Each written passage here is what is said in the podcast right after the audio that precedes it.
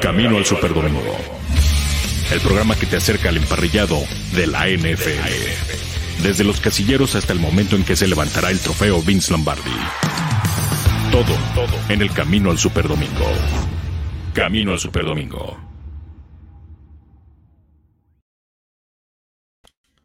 Hola, ¿qué tal? Muy buen viernes, muy buenas tardes a todos los que están sintonizando una emisión más de Camino al Superdomingo, ya sea por las plataformas digitales de máximo avance o también a través del 107.3 de HD2 en la Octava Sports.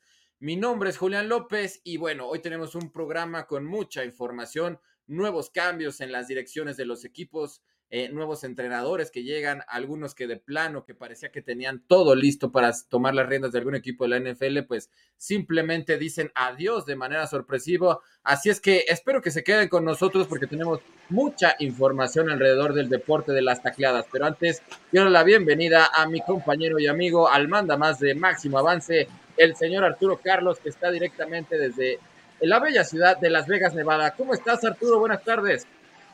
Bien, mi querido Julián, aquí ando viendo cómo da vueltas la ruleta y estas cosas que, a, la gente entretiene. Yo no sé cuál es la diversión de ver que, giran las cosas en la pantalla, ¿no? Pero bueno, pues dicen que con eso ganan dinero. Yo creo que nada más les están tomando el pelo, pero bueno, aquí andamos sentados para poder disfrutar este camino del Super Domingo. ¿Cómo andas, mi querido Julián?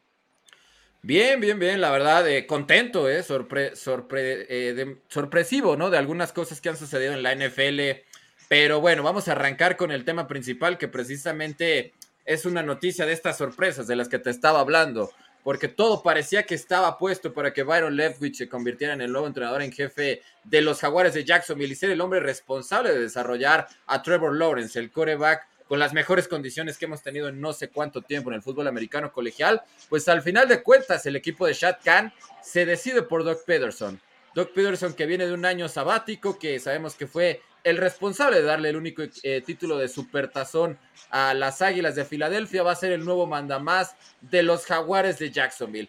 ¿Cómo tomas esta noticia, mi querido Chato? Porque sabemos que Peterson tiene una fama de que en Filadelfia le fue muy bien y prácticamente en su tercer año los llevó a ser campeones. Al final no le fue tan bien y quizás podemos tomar en cuenta que sí salió por la puerta de atrás con ese escándalo del tanking, de que por qué sacó a Jalen Hurts en ese partido ante los gigantes de Nueva York, pero definitivamente creo que de los head coaches que quedaban, llevarte uno que ya tiene en su currículum un supertazón, siempre es buena noticia. Sí, yo creo que es buena noticia. Ahora, hay que ver qué condiciones, ¿no? Trae para poder trabajar ahí, porque mucho se había hablado que, finalmente Byron Leftwich, que era uno de los candidatos que por ahí había estado eh, merodeando con los Jaguares, no le llegaron, no le diría el precio, pero las condiciones que, quería para poder trabajar. Y eso es una realidad que, definitivamente eh, cuando llegas a un equipo que está en condiciones tan complicadas, necesitas meterle más solidez, necesitas invertir muchas cosas y no estaba cumpliendo, ¿no? El equipo de, la, de los Jaguares y Doc Peterson, que se quedó sin chamba después del trabajo que había hecho con Filadelfia, de que sí ganaron Super Bowl, pero que no terminó de la mejor manera y como dices, después de esos eh, cambios, de esos, esa sustitución que por ahí tuvo con los, contra los gigantes, dejó muchas dudas abiertas, ¿no? Entre si él era o no un tipo capaz. Yo creo que sí. Creo que este, este equipo de Filadelfia le debe mucho. No nada más es el, tema de, del campeonato, sino darle una identidad ganadora de pronto desde Andy Reid. Así que para mí, creo que es un tipo que, que, que tendría que mantener su trabajo con Filadelfia darle un poco más de tiempo y, después de que lo perdió, claro que era uno de los coaches candidatos para tomar las riendas de cualquier otro equipo en la NFL, ¿no? Ahora, no sé qué tal le vaya a ir porque levantar un equipo como Jacksonville Julián realmente no, es tan nada sencillo, ¿no?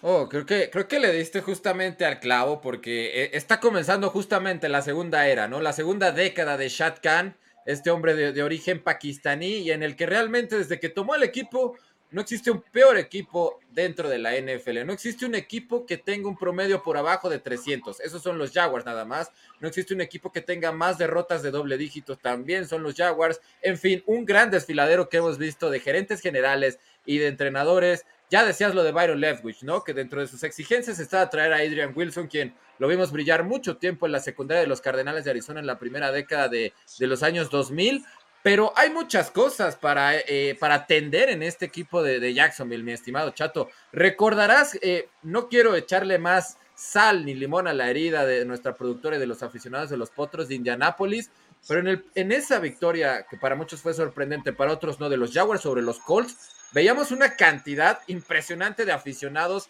vestidos de payasos y con el característico bigote de Shad Khan. Es decir, no están, pero para nada contentos con la labor. Ahora, el tema del desarrollo de Trevor Lawrence, yo tuve una discusión ahí un poco fuerte con el abuelo, con Luis Alonso, porque yo le decía, es que con qué puede trabajar Trevor Lawrence cuando los Jaguars son el equipo que lideró la NFL en drops.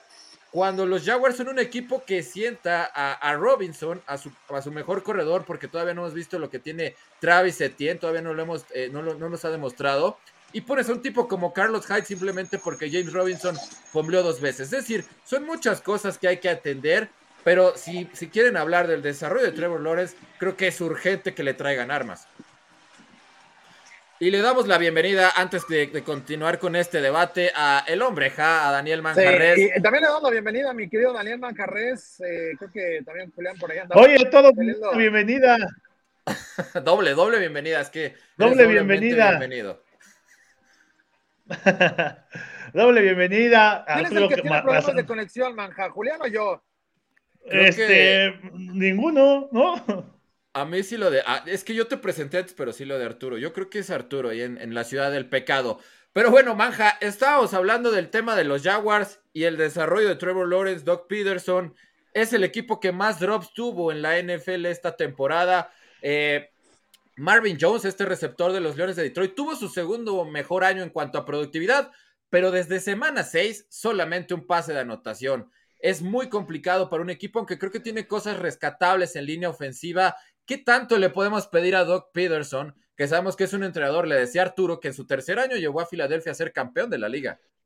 Sí, pero Filadelfia tenía más talento, ¿no? Eh, realmente en Jacksonville no hay talento. O sea, creo que mm, y cuando un equipo habla de talento, hablas de talento en todas las líneas, ¿no? Talento veteranos, talento en la agencia libre, talento en los novatos, ¿no? Eh, y Jacksonville realmente en la agencia libre se ha ido deshaciendo de sus figuras. O sea, échate un clavado atrás y hablemos de un Calais Campbell, de un Jalen Ramsey, ¿no? O sea, que son, eran estrellas de este equipo, de un Yannick Ngokwe, también estaba ahí, se van deshaciendo, van desarmando a los jaguares de Jacksonville. Jalen Ramsey era la última joya que tenían y también se deshicieron de ella. ¿no? Entonces, creo que ese es realmente el problema. Sí, selecciona a Trevor Lawrence con todo el cartel de ser la primera selección, con todo lo que hizo en Clemson, con todo lo que te puede dar un coreback como Trevor Lawrence.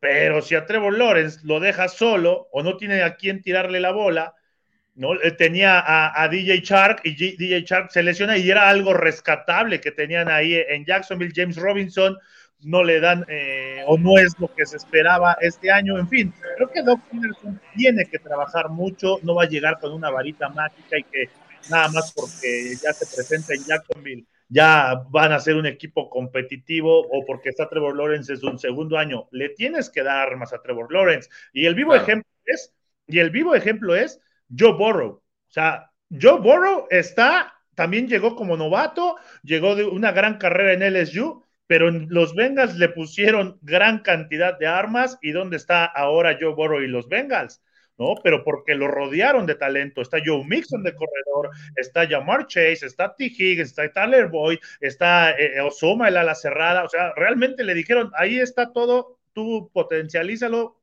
pero a Trevor Lawrence le dijeron, tú haz lo que puedas hacer y ahí te encargo, ¿no?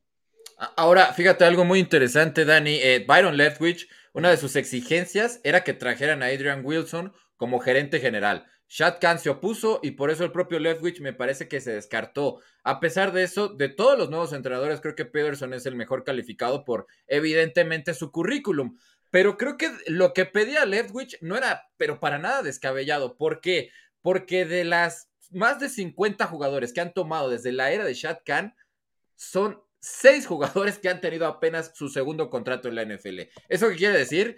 Que la visoría de los jaguares de Jacksonville, literal, discúlpeme la expresión, pero están pa'l perro. O sea, no, no dan una. ¿Cómo puedes tú trabajar así? Además de que estás hablando de un equipo que desde 2007 solamente ha tenido una temporada ganadora. O sea, no existe un peor equipo en la NFL, pues, quizás un poquito antes desde que llegara Shad Khan, pero realmente el problema de gerencia general, así hay que apuntalarlo. Y era precisamente lo que pedía eh, Byron Leftwich, por, eso se descarta y ahora tiene un grandísimo reto encima Doc Pederson. Vamos a ver cómo evoluciona Travis Etienne con la lesión de Liz Frank, ¿no? Adelante. Y lo peor, Julián, lo peor que cuando tuvieron ese gran equipo, ¿no? Recordarás el último gran equipo, el de Saxonville. Lo peor que al, otro año lo desmantelan. Entonces, ¿qué estás buscando como, como franquicia? si no es una continuidad, o sea, ¿qué, ¿cuál es el objetivo del de, equipo de los Jaguars? Ya tenían un equipo, ya tenían un equipo competitivo que llegó a final de conferencia, pues digo, lo lógico sería mantenerse, ¿no? Por eso que lo más difícil es mantenerse, pero no, esto les valió y al otro empezar de ceros otra vez, ¿no? Entonces, ¿cuál es el objetivo? E, ese fue el problema, ¿no? Que cuando le dieron a, a la tecla, pues Vinieron problemas de los jugadores, ya decías lo de Rams y lo de Yannick Ngakwe, con la gerencia general. La gerencia general y, los entrenadores han sido realmente un desfiladero impresionante. Y a pesar de que hay que reconocerle a Shad Khan que, que tuvo muchísimas ofertas para mover esta franquicia que a muchos no les gusta la ciudad de Jacksonville. ¿eh? Entre otros, Arturo Carlos nos ha dicho que es un lugar que realmente parece un pueblo, pero Shad Khan se ha, se ha mantenido estable firme en su compromiso. Pues sí, la verdad es que de todas las ciudades, creo que de la NFL, Green Bay, que literal es un pueblo, eh, creo que Jacksonville sí, sí está, pues no nada llamativo. Es un, pueblo bonito, ¿no? Es un pueblo bonito. Es un pueblo, pueblo, mágico, ¿no? Es un pueblo, pero un pueblo bonito, claro. Y ahí el, el estadio, el, el, ya ni sé cómo se llama ahora, el Ivan, eh, Ivan Field, Ivan Field, se llama, Ivan Bankfield, ¿no? Se llamaba. Sí, sí, sí. Bueno, eh, ahora, pero que ahora tiene ya unas iniciales ahí, el TIII o algo así, ¿no? Exactamente, mi querido Manja. Pero bueno, vamos a ver cómo termina esta novela de los Jaguares de Jacksonville y, Trevor Lawrence, que hay muchísimas expectativas, que terminó con 17 intercepciones. Algo bueno es que lo capturaron 32 veces.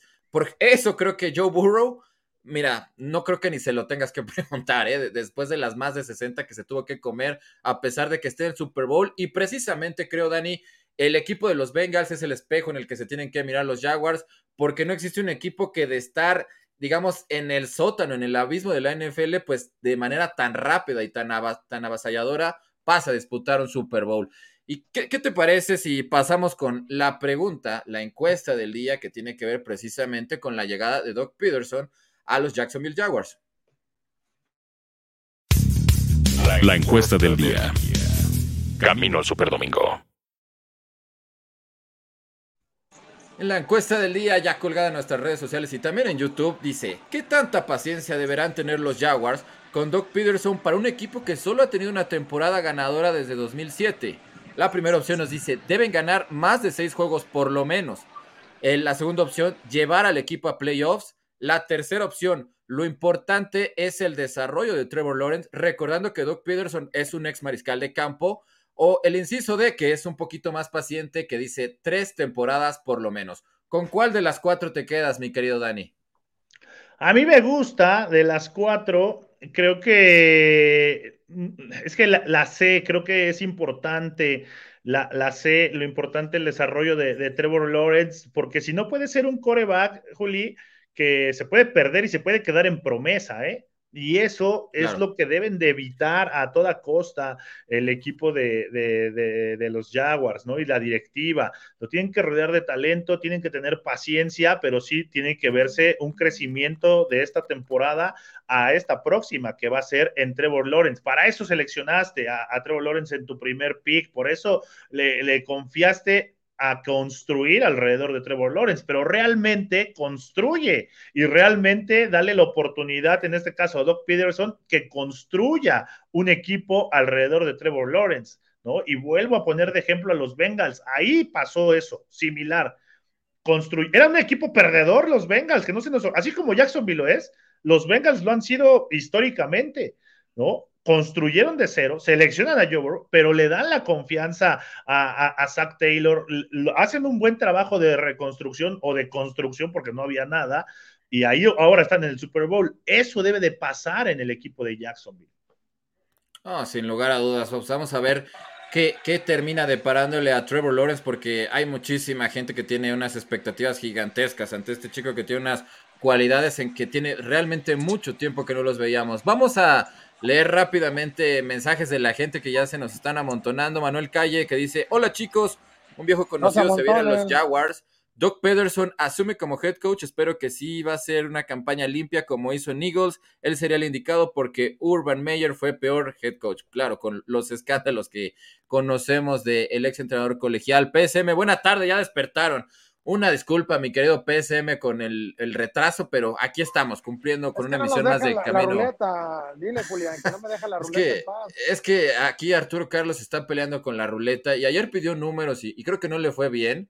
Y ahorita pues se aventó una triple hamburguesa y entre ahí que se lo llevaba la ambulancia o no. Aquí estamos, mi querido PSM, contentos de tenerte por acá. Que, siempre me anda diciendo Juan Pablo Faril que cuando como hamburguesas de postre pido una hamburguesa. Sí. Así, güey, así. ¿Así? Ahora. en una. No, les voy a, ya lo, vamos a subir eh, en la línea de juego para el lunes y van a decir, no manches, lo que se aventó, ¿eh? Ahora sí lo estás cumpliendo. Imagínate Ríos que, que mi, hamburguesa y, me duele el estómago. no, pues una triple, no cualquiera. Este, eso es, eso es de liniero ofensivo, ¿estás de acuerdo? Totalmente. Pero sabes que lo peor que venden una de 8, o sea, es es como de, de, cuántos, de cuántos pisos la quieres. ¿La octuple o cuál sería? Sí, octuple, ¿no? Sería como eh, el término adecuado. Imagínate ocho hamburguesas, son como casi 10 mil calorías. No, ocho hamburguesas. No, es una con ocho pisos de carne.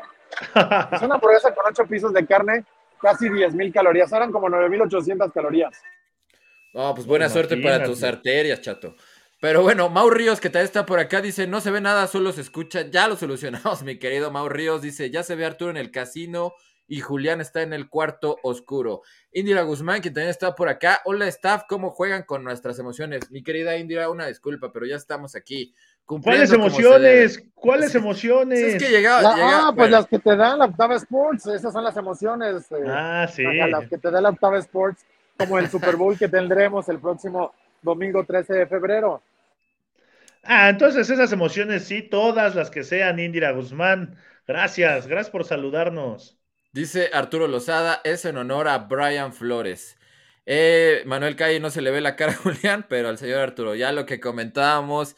Mau Ríos dice, échale 100 dólares al 28 negro, Arturo Carlos. Ahí este. Ahorita le vamos a echar, ahorita le vamos a echar. Con el consejo para que apuestes. Eh, PSM que también está por acá. Y Mau Ríos que nos dice, Doug Peterson seguiría en Eagles si no hubiera hecho tanking en el último partido de la campaña antepasada, ¿no? Me parece. O no, sí, también es eso. ¿Cómo llevas? Bueno, también todo se puede ser un plan ahí de que estos Jaguars quieran tanquear por otra buena selección. Y entonces, el, a ver, si tú quieres tanquear, pues ¿a quién traes? Pues al maestro del tanking, ¿no? Entonces, a ver, Doc Peterson, vente acá, necesitamos de ti, no para, no, para ser alguien, no para ganar, necesitamos de ti para tanquear como se debe de hacer, ¿no? ¿Y quién mejor que tú? No, bueno, eh, yo creo que ahí sí te gana tu, corazón, Cowick. Doug Peterson se ha ganado el, respeto en la NFL. No tanqueó, no, tanqueó. No, sí tanqueó, pero, pero es un tanking que los aficionados de los Eagles se lo agradecen, porque los aficionados de los Eagles, lo que más les importa después de ver a su equipo ganar es ver a los Giants perder.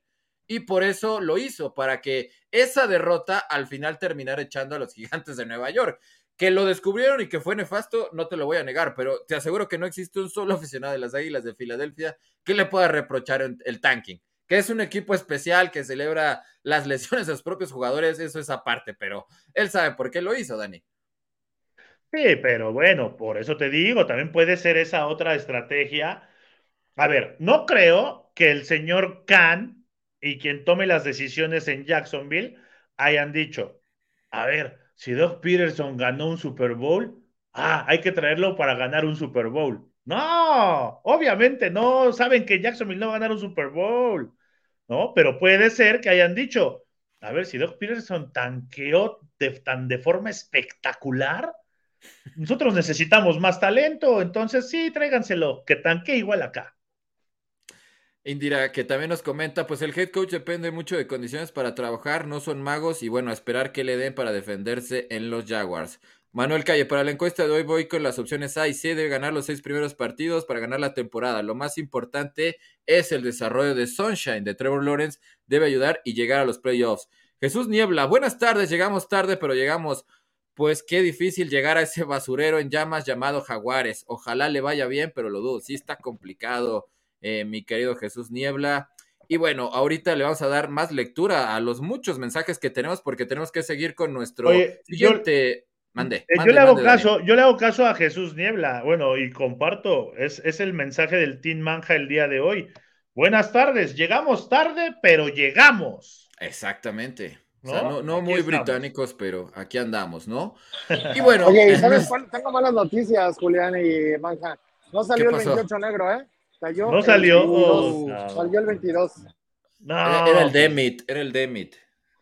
Sí, el Demit Smith. bueno, vamos rápidamente con nuestro siguiente tema que vamos a tener on the review, porque Dan Snyder tendría la última palabra para hacer pública la investigación sobre los Commanders de Washington. On the review. Este es el análisis de la noticia del día. Esto es the review. Pues bueno, ante la presión de muchos eh, ex empleados del Washington Football Team, de muchos medios de comunicación, de la gente en general que realmente no se explica por qué en el caso de Ray Rice y en el de Tom Brady los valores desinflados sí existe un, un reporte escrito y aquí no, pues bueno, ya se dio a conocer que Dan Snyder tendría que autorizar que se den a conocer los detalles de la investigación realizada por Beth Wilkinson sobre los escándalos de acoso sexual y laboral que se vivieron durante más de dos décadas en el, en el, equipo de los Washington Commanders. Ya no es Washington Football Team.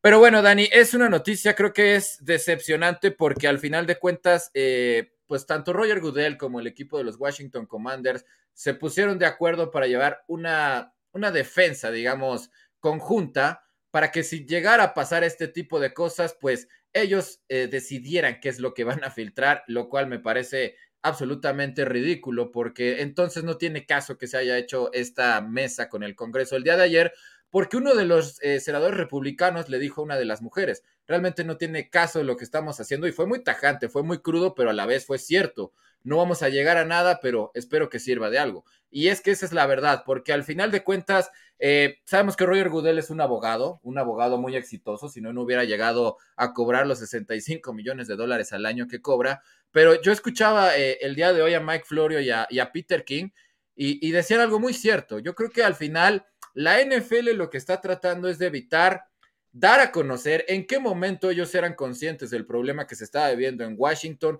qué hicieron para detenerlo y ese tipo de preguntas incómodas que evidentemente si se destapa esta investigación se le va a venir encima a la NFL, es lo que está tratando de, tapar esta, digamos, defensa conjunta entre el equipo de Dan Snyder y Roger Goodell que representa la liga.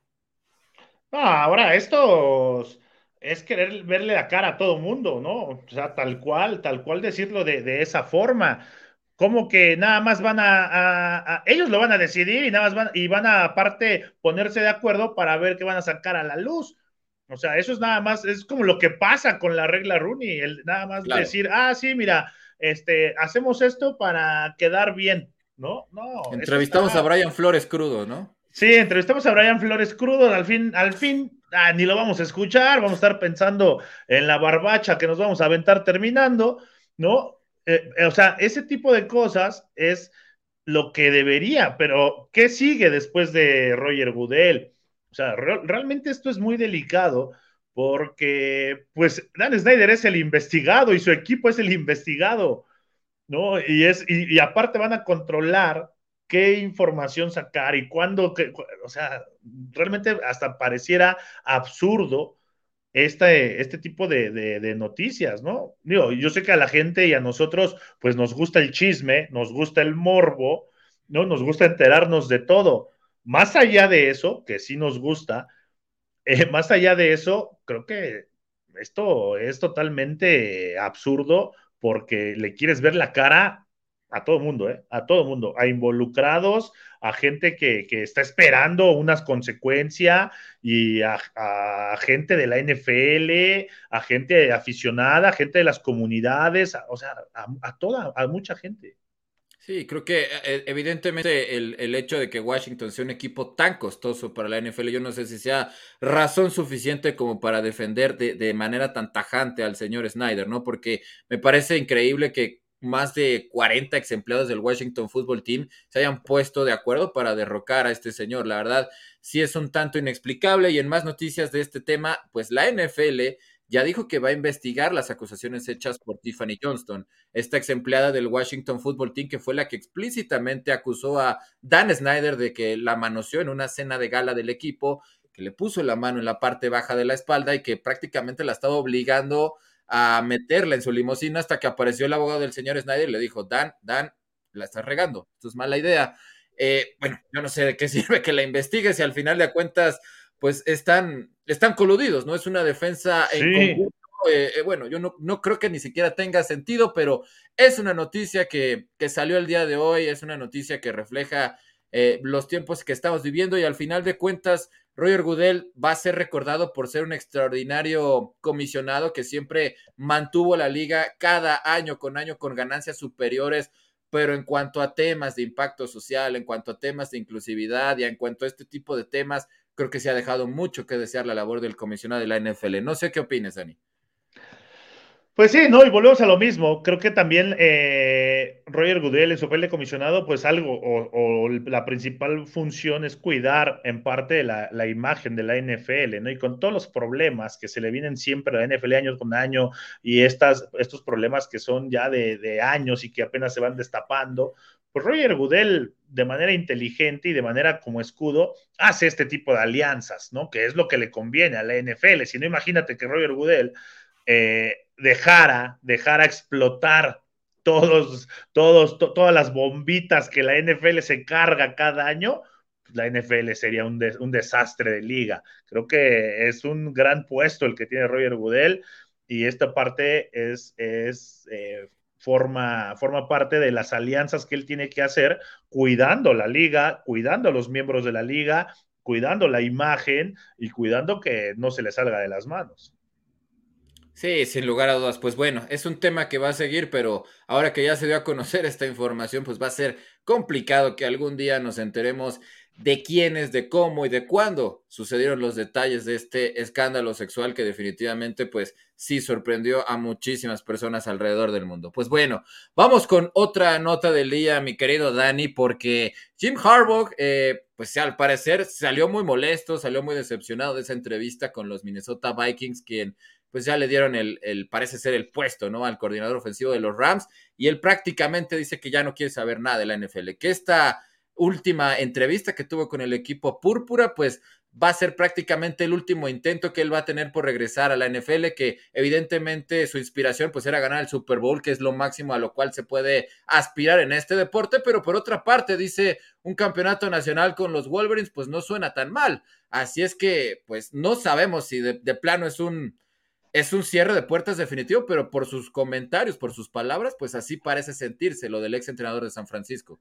pues es que no le queda decir de otra, ¿no? Pues si no, ahora sí que no encontró trabajo, eh, ¿no? Entonces mejor se regresa a su trabajo antiguo, a su trabajo anterior, y dice, no, ya no quiero saber nada de allá, no sé, lo me, eh, oye, pues si no te quisieron, si no, no te contrataron, ¿no? Entonces, pues ya no te queda de otra más que decir, no quiero saber nada de ellos. Es como cuando no te invitan a la fiesta, es como cuando no te invitan a la fiesta, exactamente, ¿no? Y después dices, no, seguramente estuvo bien fea, seguramente la música estuvo pésima, segura, oh, sí, ya no quiero saber nada de esa fiesta. Sí, porque no fuiste, ¿no? Así igual Jim Harbaugh. Ahora, que se enfoque en Michigan.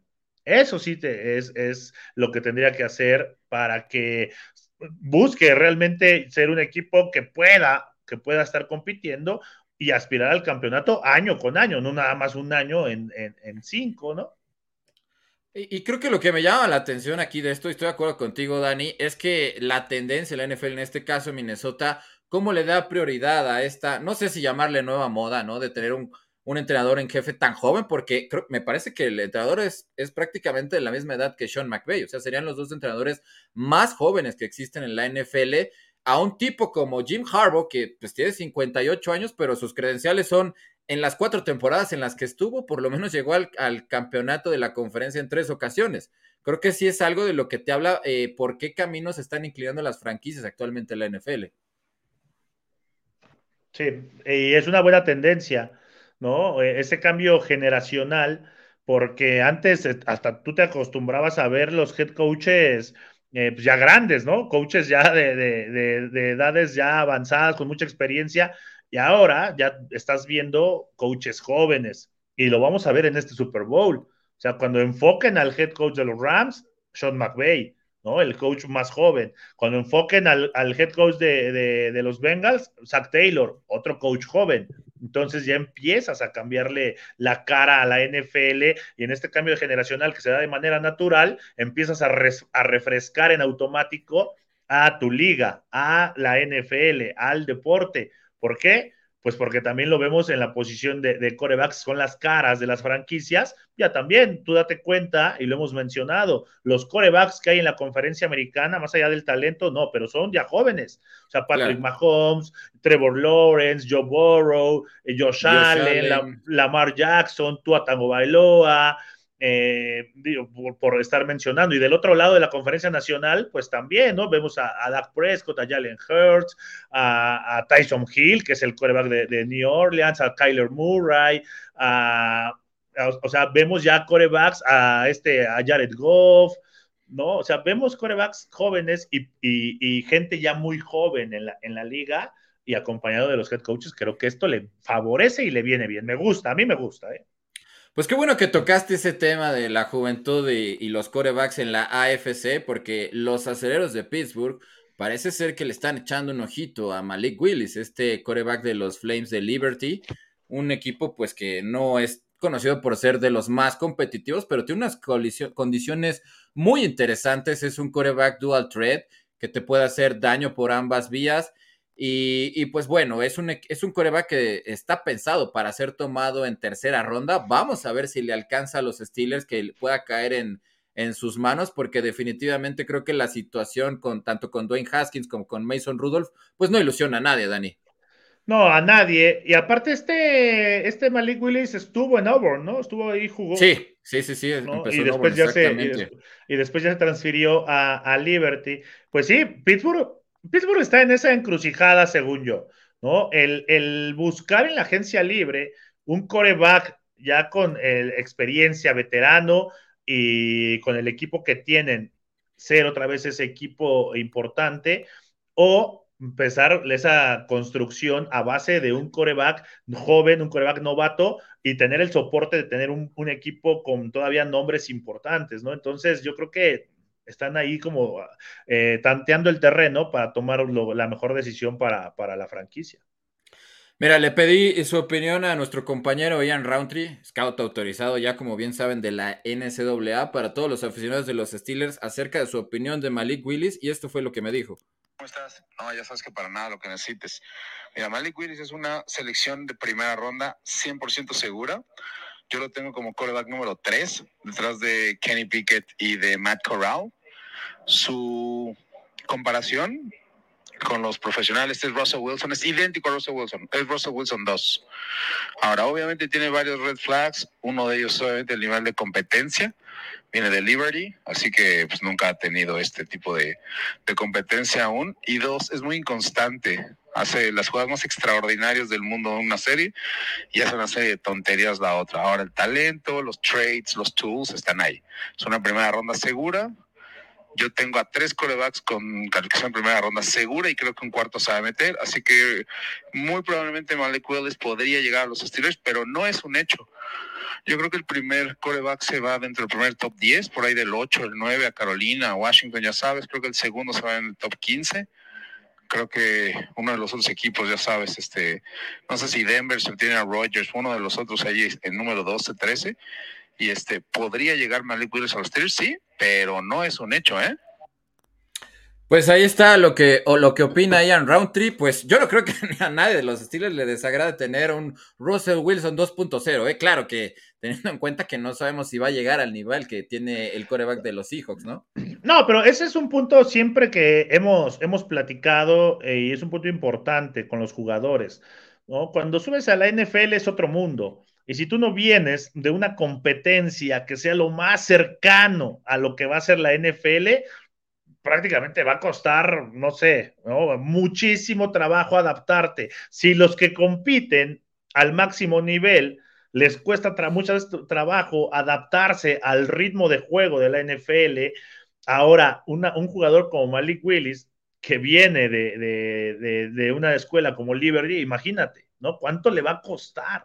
O sea, es un mundo de diferencia. Pareciera que no, pero del colegial de Estados Unidos a la NFL es completamente así, 160, 120, eh, este, totalmente un giro, ¿no? Es lo que quiero decir. Claro. O sea, realmente es, muy, es muy, muy complicado. Lo vemos con Trey Lance, ¿no? Trey Lance jugaba en North Dakota, entonces también, y le ha costado trabajo en San Francisco. O sea, es un, es un ejemplo. Eh, por eso también creo que Pittsburgh lo pudiera, Pittsburgh pudiera tener a estos, a Mason Rudolph, a, a Dwayne Haskins ahí, ¿no? Pero también pudiera buscar algo en la agencia libre y seleccionar a Malik Willis para que tenga un año de estar metiéndose al ritmo de todo, ¿no? De la vida NFL. Sin lugar a dudas, pues rápidamente con, con más mensajes de la gente, Jesús Niebla dice, Tanqueo legal con Doug Peterson, ¿para qué pagar como al Brian si puedes conseguirlo gratis? Jesús Niebla, quien también dice, deja de gastarte los viáticos, vas a terminar en el Panda Express comiendo buffet al paso que vas. Y Indira Guzmán que dice, obviamente ni Washington Football Team ni NFL hicieron absolutamente nada. Dicen en el pueblo, se hacen como el tío Lolo o solo. No es chisme porque hay gente afectada directa e indirectamente. Estas acciones lastiman a la sociedad porque se pierde confianza. Completamente de acuerdo con lo que dice Indira Guzmán. No lo yo no lo puedo decir mejor que tú, mi querida Indira. Manuel Calle, el comisionado debe ayudar y debe investigar a Washington por los escándalos del señor Snyder. Por los abusos, me da vergüenza. Si el ex head coach de los 49ers cuando se enfrentó con su hermano en el Super Bowl debe enfocarse en Michigan y tiene tendencia en la NFL no volverá, refiriéndose al caso de Jim Harbaugh. Indira Guzmán eh, dice, el comisionado si desea lavar ropa sucia en casa, que ponga a sus hijos, dueños, a tallar sus manchitas a mano para que la mugre de uno no llegue a todos y ayudar a ser cómplice son lo mismo. Y Arturo Lozada que dice, maestrazo Ian, agradeciendo aquí la nota de, del buen Ian Roundtree. Indira que dice en, en Máxima Avance University, por supuesto, todos los miércoles a la una de la tarde. Y bueno, el coach Azuara también nos dice Indira Guzmán que dijo, sí dijo que Steelers posiblemente no alcancen a este coreback de Liberty, pero bueno, ahí está la posibilidad para que en caso de que caiga en el pick de los Steelers, pues seguramente va a ser una opción muy viable. Vámonos con noticias de los Leones de Detroit para eh, una dedicatoria especial para Jesús Niebla, ¿no? Casi no hablamos de los Lions, pero hoy salió Antoine Randall L viejo conocido de los acereros de Pittsburgh y quien ahora es el entrenador del cuerpo de receptores de los Lions y dice que espera por lo menos tres refuerzos en la posición de receptor, ya sea que lleguen en la agencia libre o vía draft. Lo cierto es que los receptores de los Lions, Dani, dieron de qué hablar. Sabemos que TJ Hawkinson es uno de los mejores alas cerradas ya probados en la NFL, pero a mí personalmente fue muy grata la sorpresa de Amon Russell Brown porque cuando se perdió Quinton Cephus, que realmente era el receptor que estaba liderando este equipo, apareció este hermano de Quanimo Saint Brown, el ex eh, receptor de los Packers. Y bueno, en tu temporada de novato, el simple hecho de tener mejores números de Calvin Johnson, creo que ya habla por sí mismo, ¿no, Dani?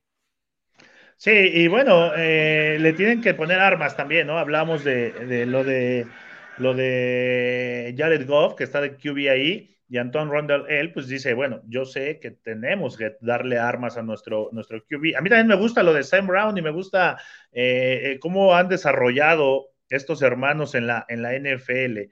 Creo que son de estos ejemplos y de esas historias que se deben de conocer porque pues llegan sin tanto nombre, ¿no? Y conforme van avanzando o van avanzando su estancia en la NFL, van mejorando a base de trabajo. Creo que tienen talento ahí los Detroit Lions, pero pues sí, sí les hace falta todavía mucho más para que nuestro amigo Jesús Niebla y todos los aficionados de Detroit, pues eh, vean con más gusto a este equipo que luego ya ni divierte, Juli. oh, bueno, pero de repente sí da, da sorpresas. Muestra corazón, es lo que me gusta de los Lions, pero sí, este, creo que ya se están tardando y la paciencia tiene un límite, inclusive para los aficionados de los Lions, pero esperemos que pronto puedan eh, volcar esta situación porque a mí me gusta mucho la línea ofensiva de, los Lions. Taylor Luan, por supuesto, eh, quien siempre me recriminas todo el año, ¿no? Lo del ex tackle izquierdo de, de Oregon. Pero en fin, vamos a ver cómo termina lo de este equipo de la Ciudad Motor. Pues una noticia triste y, eh, pero a la vez, digamos, un rayito de luz. Pues hizo un arresto por un altercado que hubo en la final de la Conferencia Nacional. Un aficionado de los 49 de San Francisco quedó en coma y actualmente su situación pues no ha empeorado, pero tampoco ha sido favorable. Ya hay un sospechoso detenido por parte de la policía de Los Ángeles sin embargo, pues pagó una, una multa de 30 mil dólares y actualmente se encuentra en libertad. Yo creo, Dani, que este tipo de noticias pues siempre son reprobables, ¿no? Porque a, pesar de que sabemos que existe la violencia en los estados de la NFL y que muchas veces el alcohol se le sube a la cabeza de la gente, pues es un llamado de atención porque ahí justamente va a ser el Super Bowl y que le hayan dado una golpiza en los alrededores del estadio, pues sí te habla de que la seguridad sobre todo tiene que tomar cartas en el asunto y apretar las tuercas, ¿no? Sí, porque eh, es que también Los Ángeles es, se presta a, muchas cosas, ¿no? O sea, la ciudad en sí eh, es, es, complicada para bien y para mal. Entonces, pues yo creo que la NFL obviamente cuando designa una ciudad tiene todo eso previsto. Ahora, este tipo de noticias, pues obviamente no le ayudan a, una, prácticamente una semana de que se lleve a cabo el magno evento para cerrar temporada de la NFL y todavía tendrán que redoblar los, convenios con las autoridades, con los gobiernos locales, con la, para la seguridad, para extremar precauciones, porque pues realmente va a ser de locos lo que se va a vivir ahí en, el SoFi Stadium, en los alrededores, en los condados, en las, en las poblaciones. Realmente sí va a ser espectacular los dispositivos que, va, que se van a desplegar, Juli, porque pues este tipo de propaganda incrementa, ¿no? Eh, la incertidumbre o incrementa la, la, preocupación por hacer bien las cosas y porque no se les vaya a salir algo de las manos.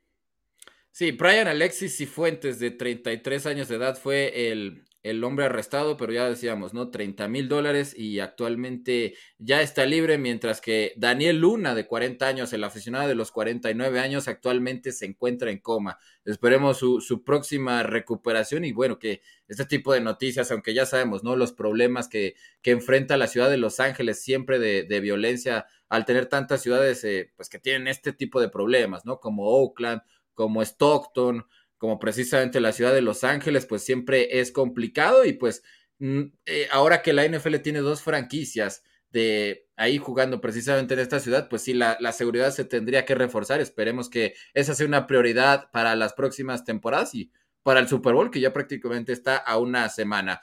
Rápidamente, otra nota del día que sucedió en el Pro Bowl, mi querido Dani. Micah Parsons le puso, bueno, no le puso una arrastrada, pero sí les ganó. Le ganó a Nick Chubb y le ganó a Tyreek Hill como el hombre más rápido de todo el Pro Bowl. Estamos viendo las imágenes, aunque no vas a decir que ese es Tyreek Hill haciendo su mejor esfuerzo, Daniel. Ah, no sé. No, no, no sé. No me, no, me dijo. No me dijo. No, lo que sí sé, lo que sí sé es que Micah Parsons les ganó. Eso es lo que sí sé, ah, y ahí está la evidencia. Ahí está la evidencia. Y por ahí dicen que un video vale más que mil palabras y vale más que cien mil opiniones, mi querido Juli. Y el video dice que Micah Parsons le ganó a Nick Chubb y le ganó a Tarek Hill. Lo que sí veo es que Hill no se quitó la sudadera, ¿no? Que tal vez le pudo, que tal vez le pudo, le pudo estorbar un poquitín, ¿no? Entonces, pero bueno, es parte de lo que se vive, parte de lo que se vive. En, no nos quieras vender con que No, no, no. ahora resulta que Micah Parsons es más rápido que el Chita de Chato. Tú compruébamelo de otra forma y te, y, te la, y te la compro. Que se lo pongan en cobertura, ¿no? Ah, no, no, este no, pero a ver, eh, que exista. Compruébamelo, Julián, que, que, es más rápido Gil que Micah Parsons. ¿Es en serio? O sea, sí, en serio. Con, medir, la velocidad punta, pues no, creo que se comprueba. O sea. A ver, yo, yo, sí te lo puedo comprobar. A ver, ¿cómo? Ahí está el video, mira, lo estás viendo. Lo estás viendo. no, no puede ser. El fanatismo, todo lo que da. No, no, no, no, no. Ahí está el video. Sí, o sea, si, yo en el video veo que después de las cinco yardas prácticamente ya está trotando. O sea, mi abuelita lo puede alcanzar en, su triciclo, en serio. O sea, eh, no, no, no puedes hablar de eso, Daniel. O sea, yo entiendo que Micah Parsons sí se veía que estaba por todas partes y que era un todoterreno, pero no hay nada más rápido que Tyreek Hill actualmente y no creo que en las próximas dos temporadas lo, lo podamos ver. Pero en fin, por lo menos eh, Micah Parsons se llevó esta prueba de, del Pro Bowl que a, veces, ¿no? Este ese tipo de cosas por las cuales el Pro Bowl despierta una menor cantidad de interés porque los jugadores pues simplemente van a pasarla bien y no, no se lo toman tan en serio. Es para eso, para eso. Es para cotorrear y todo, pero a diferencia de otros juegos de las estrellas, pues sí el de la NFL. Es como este programa, es como este programa, es como este programa, porque aquí tampoco nada lo tomamos en serio. Por cierto, ya cayó el 15, ¿eh? Ya cayó el 15. Cayó el 15.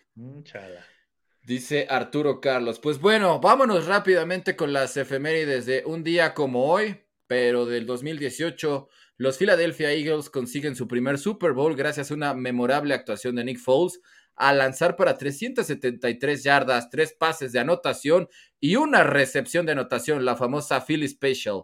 Tom Brady, a pesar de haber lanzado para 505 yardas, estableció un récord en la historia del Super Tazón, pues no le alcanzó en esa ocasión para vencer a las Águilas de Filadelfia del ahora nuevo flamante entrenador de los Jaguares de Jacksonville, mi querido Dani. Sí, de Doug Peterson, gran Super Bowl aquel eh, eh, de Filadelfia, con recordar la, la Philly Special, ¿no? La jugada que, que esa jugada ya existía, hay que decirlo también. Ya, ah, inclusive aquí en México, yo ya la había visto. De hecho, la, intentaron los mismos patriotas, ¿no? La buscaron sí, sí, pero como, pero como fue en el marco del Super Bowl y como le salió Para al ganar el partido. Ahora ya le, bautizaron como la, la Philly Special, pero bueno, es de, lo, de los recuerdos del Super Bowl y más recientes. Vamos rápidamente con mensajes antes de pasar con los cumpleaños. Jesús Niebla dice, pues yo la verdad espero defensa para el otro año. La ofensiva ya está armada para el Jared de Goat. ¡Ay! Ya le dicen así a Jared Goat, no, me la sabía, ¿eh? Manuel Kai dice, me da vergüenza que hay violencia en los estadios de la NFL, no es apropiado, pero debería revisar una revisión de armas o algo. Esto puede afectar tanto. Indira Guzmán, entre la ciudad y la gente que a veces corre riesgos innecesarios o se deja llevar por el calor del momento, crean estas notas y más una sociedad tan violenta en general. Eh, Jesús Niebla dice, el pastor se vende y se compra, solo con esas declaraciones. claro que lo toman en serio. El pastor se vende y se compra solo, dice. ah, sí, es cierto, perdón. No, no la leí bien, ya, ya me estaba corrigiendo aquí el, el mero mero del Team Manja. Manuel Calle se parece a Usain Bolt, el más rápido del mundo, que Parsons en el récord. Roberto Armán Armando Cortés Sayas, buenas tardes. Justin Watson, wide receiver de los Bucks, a los Kansas City Chiefs. Justin ah, Watson. Ahí lo que menos les hace falta son receptores en Kansas City, Roberto. Pues, ¿qué, ¿quién sabe qué vaya a pasar con Chris Godwin, eh? Porque hay que recordar que es agente libre, pero.